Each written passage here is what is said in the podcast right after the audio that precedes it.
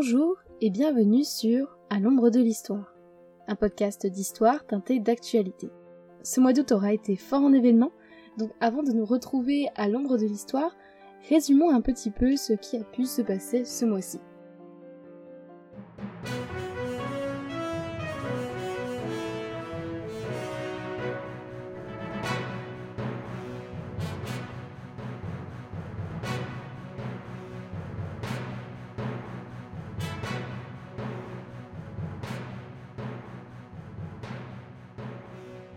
Commençons en France.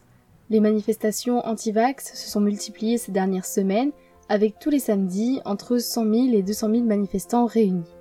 Des débordements ont d'ailleurs été observés, comme à Metz le 7 août, où une pancarte jugée antisémite a été brandie. La manifestante a été interpellée. Pendant ce temps, un appel à la grève nationale des soignants a été lancé jusqu'au 3 septembre. Ces derniers protestent contre la vaccination obligatoire pour les soignants à partir du 15 septembre et revendique une hausse des salaires. La situation sanitaire s'aggrave en Outre-mer où un reconfinement a été appliqué ce mois d'août, notamment en Guadeloupe et en Martinique. La rentrée scolaire a d'ailleurs été reportée au 13 septembre en Guadeloupe, à Saint-Martin, Saint-Barthélemy, en Martinique et dans certaines zones de Guyane. Toujours en France, Messi a quitté le FC Barcelone et est arrivé au PSG, suscitant les mois des amateurs de foot. Et ce n'est pas le seul qui a fait son entrée dans la capitale, puisque c'est officiel, Joséphine Baker rentrera au Panthéon en novembre. On en reparlera prochainement sur À l'ombre de l'histoire. Un incendie dans le Var près de Toulon a été déclenché le 16 août. Il pourrait avoir pour origine un mégot de cigarettes jeté sur une aire d'autoroute. Il est officiellement éteint depuis le 27 août et a coûté la vie à deux personnes. Il a également dévasté plus de 7000 hectares de végétation dans la région. Ce mois aura également été marqué par de nombreux incidents climatiques, le sixième rapport du GIEC a d'ailleurs été publié le lundi 9 août. Il s'agit de l'avertissement le plus sévère jamais lancé. Le seuil de hausse moyenne de température de 1,5 degré par rapport à 1850 sera atteint d'ici 2030, soit 10 ans plus tôt que prévu. Le niveau de la mer risque d'augmenter de 50 cm d'ici 2100, alors qu'il n'avait augmenté que de 20 cm depuis 1900. Les experts du GIEC appellent donc à une réduction drastique des émissions de gaz à effet de serre pendant au moins deux ans, à l'échelle mondiale et sur le long terme. Ainsi, de violentes inondations ont touché la province du Henan en Chine fin juillet. Le bilan officiel a été publié en août et s'élève à 302 morts et 50 disparus. On parle de crue du millénaire, puisqu'en trois jours, c'est l'équivalent de près d'un an de précipitations qui sont tombées. La Grèce a elle connu la pire canicule depuis plus de 30 ans, avec des dizaines d'incendies qui se sont déclarés dans tout le pays. En Corée du Nord, des milliers de personnes ont dû être évacuées suite à de fortes pluies et inondations. Le bilan officiel pourrait toutefois être sous-estimé. Du côté d'Haïti, un séisme de magnitude 7,2 a fait plus de 2200 morts le 14 août, plus de 300 personnes sont encore portées disparues. Finalement, des feux de forêt en Algérie ont ravagé la Kabylie ce mois-ci. Ils ont été favorisés par de fortes canicules avec des températures allant jusqu'à 46 degrés et des vents importants. Ils seraient, selon le gouvernement, d'origine criminelle cependant, et le Maroc est soupçonné d'en être responsable. Alger a d'ailleurs rompu les liens diplomatiques avec son voisin fin août. Les Jeux Olympiques se sont déroulés à huis clos ce mois-ci et la France termine la compétition en 8 position avec 33 médailles obtenues. Désormais du 24 août au 5 septembre, Tokyo accueille les Jeux paralympiques, une nouvelle fois sans spectateurs. Et enfin, l'actualité que nous écouterons ce mois-ci à l'ombre de l'histoire, la prise de pouvoir des talibans en Afghanistan. 20 ans après avoir été chassés du pouvoir par les États-Unis, les talibans ont repris le contrôle de Kaboul le 15 août. Ce sont des islamistes radicaux qui veulent imposer la charia dans un gouvernement islamique strict. Cette progression a eu lieu suite à l'annonce du retrait des troupes américaines par le président américain Joe Biden. En trois mois seulement, les talibans ont repris le contrôle d'un pays perdu pendant 20 ans. Un double attentat a eu lieu le 26 août près de l'aéroport de Kaboul, il a été revendiqué par l'État islamique et le bilan s'élève à 85 morts, dont 13 soldats américains. Deux terroristes ont déjà été tués par les États-Unis qui ont revendiqué cette attaque. La situation reste donc troublée et incertaine en Afghanistan.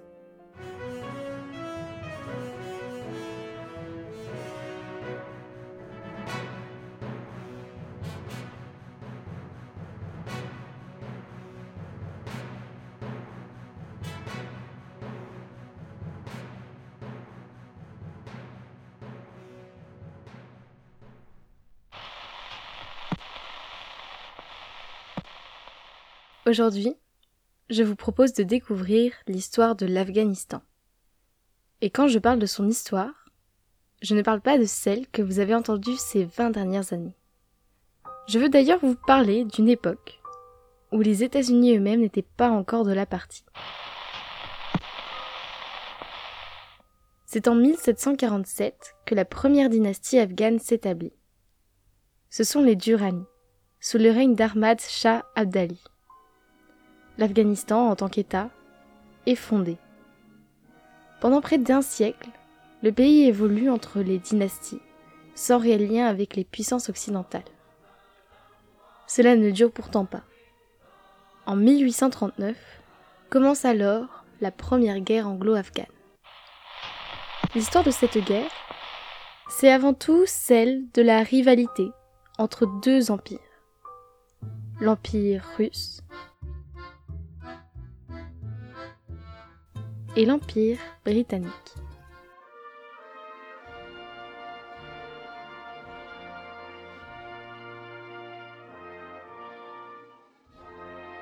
En effet, depuis le XVIe siècle, la Russie s'étend et elle inquiète. Elle inquiète tout particulièrement l'Angleterre et sa plus grande colonie, l'Inde. L'Inde est proche de l'Afghanistan, elle est proche de la Russie. Alors, naturellement, ou pas, l'Empire britannique des Indes soupçonne la Russie de vouloir rejoindre l'Afghanistan pour atteindre et coloniser à son tour la riche colonie britannique. C'est dans ce contexte et avec ces circonstances que la première guerre anglo-afghane est déclarée. On appelle également ce conflit le grand jeu. Un grand jeu que l'on peut définir comme une lutte d'influence entre l'Angleterre et la Russie en Afghanistan. À la surprise générale, l'Afghanistan remporte la guerre. En 1842, la victoire est acquise. Mais l'Afghanistan reste une zone tampon entre les aires d'influence russe et britannique. Et comme vous vous en doutez, l'Empire britannique des Indes ne s'en tient pas là. Et la Russie non plus d'ailleurs. En 1873, la Russie signe un traité offensif et défensif avec l'émir afghan. Elle place, au même moment, l'Afghanistan dans son aire d'influence. Le général russe Tolietov promet même à l'émir de lui fournir un soutien militaire en cas d'invasion britannique. Mais ce ne sont que des paroles en l'air, et une stratégie militaire dont l'Afghanistan ne sera qu'un simple dommage collatéral. La Russie espère par ce traité inquiéter l'Angleterre et pousser l'Empire britannique en Inde à ramener ses troupes sur son territoire. Elles sont en effet déployées dans l'Empire ottoman où les Russes sont en guerre. En 1878, lorsque la Seconde Guerre anglo-afghane débute, les Afghans sont donc seuls face à la plus grande puissance mondiale, l'Angleterre. La situation est grave. L'émir essaie d'aller en Europe pour défendre sa cause. Mais la Russie lui refuse l'accès à son territoire pour réaliser un tel voyage.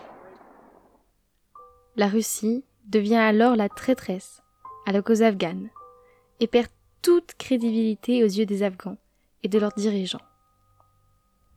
L'Afghanistan remporte finalement la guerre, mais se voit imposer un semi-protectorat. En 1893, l'Angleterre met donc en place la ligne Durand, qui définit la frontière entre le Pakistan et l'Afghanistan, privant ce dernier d'une partie de son territoire, le Pashtounistan. Finalement, l'Afghanistan gagne son indépendance à l'issue de la troisième guerre anglo-afghane en 1919. À l'issue de cette guerre, l'Afghanistan a un point commun avec la Russie. L'opposition à l'impérialisme britannique. La Russie de Lénine devient alors le premier pays à reconnaître l'indépendance afghane. Elle signe ainsi, en février 1921, leur premier traité qui permet notamment un accord de libre-échange. Malgré quelques conflits, notamment territoriaux, la relation amicale entre les deux pays se maintient tout au long des années 1920. En 1930, une nouvelle dynastie est créée, avec le roi Mohammad Nadir. En juin 1931, un nouveau traité est alors signé entre l'Afghanistan et l'Union soviétique. Des ajustements sont notamment faits aux frontières, le tout dans une atmosphère cordiale.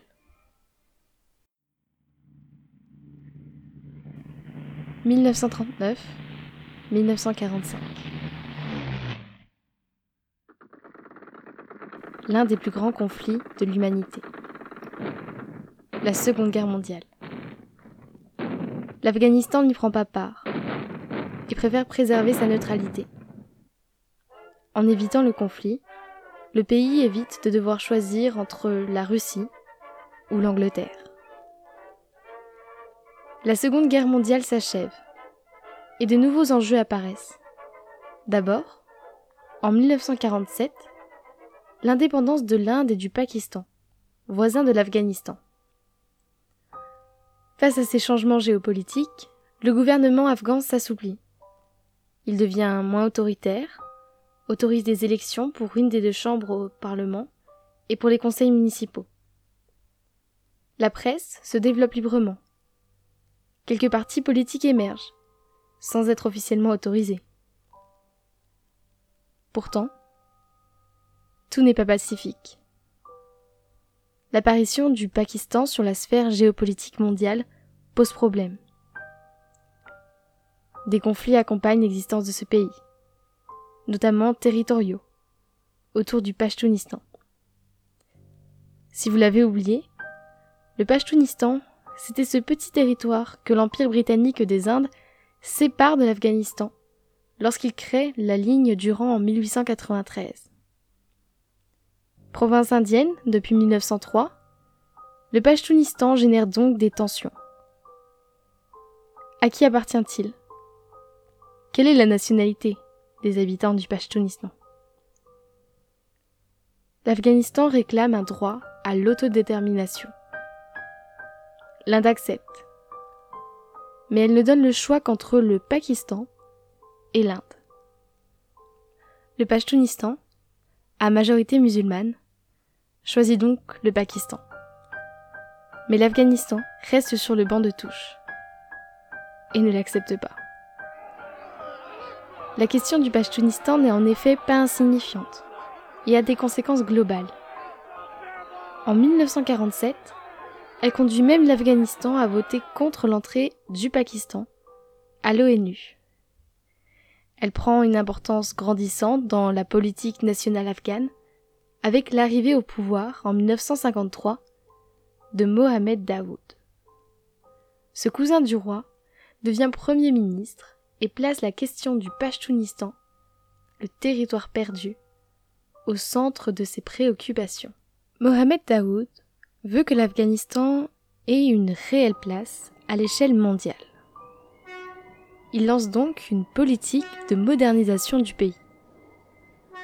Cette modernisation passe notamment par l'économie, mais surtout, et avant tout, par la force militaire. Un partenaire économique militaire croissant semble être alors le choix idéal ce sont les États-Unis. Mais du côté des États-Unis, l'idée d'une alliance ne séduit pas. Le 28 décembre 1954, le secrétaire d'État américain, c'est-à-dire le chef de la diplomatie américaine, répond à Mohamed Daoud. After careful considerations, extending military aid to Afghanistan would create problems, not offset by restraint it would generate. Instead of asking for arms, Afghanistan should settle the Pashtunistan issue with Pakistan. En gros, Il lui dit Gérez vos problèmes territoriaux. Ensuite, on verra. Les États-Unis sont donc moyennement chauds pour aider l'Afghanistan. D'ailleurs, ils sont déjà des alliés du Pakistan. L'Afghanistan a beau être qualifié d'ami, entre un ami et un allié, l'allié l'emporte. La position afghane s'affaiblit donc, dans un contexte de guerre froide qui oppose États-Unis et URSS, l'Afghanistan préfère choisir le non-alignement. Son armée est faible, ses alliés inexistants, et le Pashtunistan demeure pakistanais. Bref, c'est compliqué pour les Afghans. Alors, à l'étonnement de tous, l'Afghanistan choisit la voie soviétique et fait de l'URSS de Khrushchev sa nouvelle alliée. La mort de Staline en 1953 a permis à l'URSS d'établir une politique nouvelle de coexistence pacifique avec des pays qui suivent le modèle soviétique. Elle accroît également ses aides envers les pays du tiers-monde, un allié idéal pour les Afghans. L'Afghanistan est, quant à lui, un parti intéressant pour les soviétiques. Cela permettrait de sécuriser ces zones frontalières dans un contexte de course à l'armement contre les États-Unis. Malgré certaines réticences, notamment du côté afghan, au sujet de l'indépendance du pays, l'alliance est consommée. En 1955, les relations commencent. L'URSS prête 100 millions de dollars pour le développement de l'Afghanistan, à rembourser sur 22 ans, avec un taux d'intérêt de 2%. À l'aide économique s'ajoutent des plans de construction d'usines hydroélectriques, de routes, de ponts ou encore de canaux. Dans les années 1960, des troupes d'artistes des deux pays sont envoyées dans les pays voisins, rapprochant une nouvelle fois les Afghans des soviétiques. L'Afghanistan, sous le gouvernement du Premier ministre Mohammad Daoud, n'est désormais plus isolé. En retour, l'URSS exige de l'Afghanistan qu'il garde ses distances avec toute alliance militaire américaine. En réalité, les soviétiques souhaitent simplement s'assurer de la neutralité du pays la question de la guerre froide est centrale pour comprendre la question afghane. Alors les aides internationales se développent, se multiplient, notamment de la part des États-Unis, avec l'Agence pour le développement international. Le pays accueille également sur son territoire des officiers afghans pour recevoir un entraînement militaire spécial. Par exemple, ils sont 68 en 1962 Malgré ces aides, l'Afghanistan maintient sa politique de non-alignement. En gros, l'Afghanistan s'érige en modèle original dans ce contexte de guerre froide. Il n'y a plus des zones d'influence, seulement des alliances. Jusqu'en 1961. Le 23 août 1961, la situation entre le Pakistan et l'Afghanistan se dégrade le président du Pakistan, Mohammad Ayoub, ferme la frontière entre les deux pays et retire ses consuls en Afghanistan. Cet acte politique a pour but de créer des révoltes en Afghanistan. En effet, le pays est dépendant du Pakistan pour exporter jusqu'en Inde ses fruits. Mais les révoltes attendues n'auront jamais lieu les soviétiques mettent en effet en place un pont aérien pour aider leurs alliés à transporter les fruits. Et les États-Unis effectuent un vol par semaine pendant 40 semaines gratuitement. Mais au bout de 18 mois, la frontière est toujours fermée. Et la dépendance croissante vis-à-vis de l'URSS inquiète les dirigeants afghans. Il faut rétablir les liens diplomatiques avec le Pakistan. Mohammad Daoud, Premier ministre afghan, propose donc de démissionner afin de permettre ce changement de relation. Le Pakistan accepte. Une monarchie constitutionnelle est créée. Il s'agit d'un nouveau gouvernement qui se construit dans la continuité de l'ancien, avec une influence occidentale et une influence des pays arabiques un petit peu plus marquée. C'est un système plus démocratique. Les membres de la dynastie au pouvoir ne peuvent désormais plus avoir de poids politique et décisionnel à l'échelle du pays. Cependant, les premiers ministres ont un pouvoir limité, ce qui permet à des voix contestataires d'émerger en opposition à ce système. Cette période de transition d'un régime à un autre permet donc le développement de partis à droite, à gauche et à chaque extrême. L'échiquier politique afghan peut se constituer à la fois grâce à la période libertaire que j'ai évoquée, mais également grâce à l'émergence d'une classe moyenne montante. C'est dans ce cadre que le PDPA est créé le 1er janvier 1965 à Kaboul. Ce parti aura par la suite une importance capitale dans le futur de l'Afghanistan. Le PDPA, c'est le Parti démocratique populaire d'Afghanistan. En gros, c'est leur parti communiste, appuyé par le KGB et donc l'URSS. Le secrétaire général du parti, Taraki, est notamment payé par le KGB. L'assistance matérielle et économique du pays permet au parti de subsister, mais maintient une forme de méfiance de la part des Afghans contre une dépendance politique vis-à-vis de l'URSS. Le cadre politique et géopolitique se stabilise. Mais le 17 juillet 1973, un coup d'État renverse le système politique mis en place. Mohammad Daoud, ancien Premier ministre, reprend le pouvoir. Il instaure la République et abolit la monarchie. Il devient le premier président afghan. Mohammad Daoud souhaite alors se débarrasser des communistes. Cette idéologie importée considère comme dangereuse pour la stabilité du pays. Il adopte une nouvelle constitution et est élu président pour six ans. Il visite officiellement un certain nombre de pays au Moyen-Orient, dont l'Iran et le Pakistan.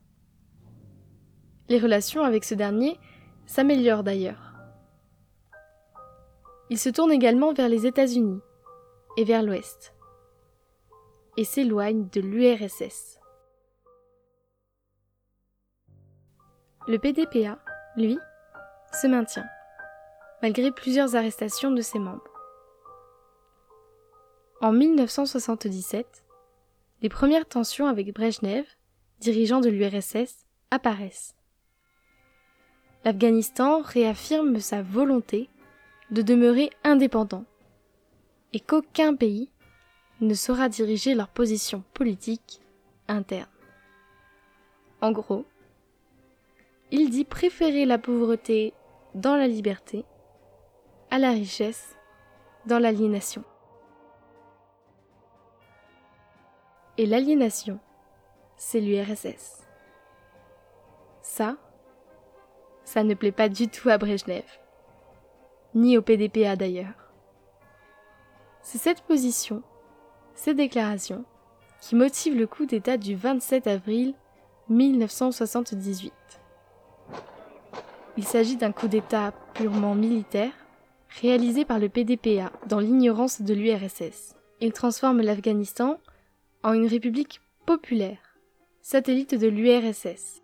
En un coup d'État, c'est toute la politique extérieure de l'Afghanistan depuis le début de la guerre froide qui s'effondre. Le non-alignement n'est plus d'actualité.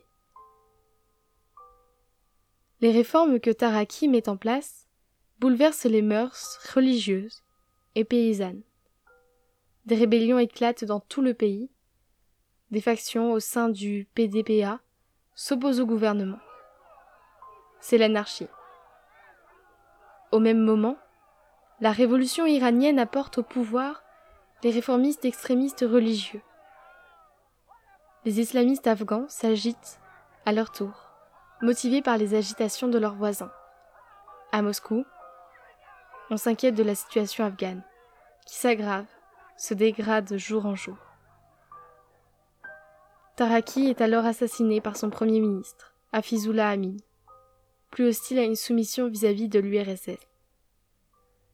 Le 24 décembre 1979, les soviétiques décident donc d'intervenir en Afghanistan. 20 000 hommes occupent brutalement le pays et s'emparent de Kaboul. Le président est remplacé par Babrak Karmal, un communiste qui plaît à l'URSS. À l'ONU, on s'affole. On demande le retrait des troupes en vain. Les soviétiques bombardent les zones où la résistance s'organise. Dans de nombreux territoires, cette résistance se fonde sur la défense de l'identité musulmane, perçue comme mise en péril par l'emprise soviétique. Ces résistants obtiennent rapidement des soutiens, notamment de la part des États-Unis, et ce dès 1983. En effet, dans le cadre de la guerre froide, une nouvelle fois, les États-Unis ont pris conscience que l'Afghanistan pourrait affaiblir l'URSS. L'Afghanistan, une nouvelle fois, devient un dommage collatéral des relations entre les puissances occidentales. Certains radicaux, religieux, islamistes, sont donc financés directement par le gouvernement américain. Les victimes s'accumulent de toutes parts et de tous camps. En 1989, Gorbatchev décide de retirer ses troupes. L'Afghanistan est enfin libre. Enfin, pas tout à fait. De 1992 à 1995, une guerre civile éclate dans tout le pays. En 1994, un parti d'étudiants fondamentalistes, formé au Pakistan, les talibans émergent. Soutenus par le Pakistan et les États-Unis, dirigés alors par Clinton, ils prennent Kaboul en 1996. Devenus maîtres d'une grande partie du pays, ils imposent la charia, la loi islamique radicale. Il s'agit de la première prise de pouvoir des talibans en Afghanistan. Et la seconde, vous la connaissez.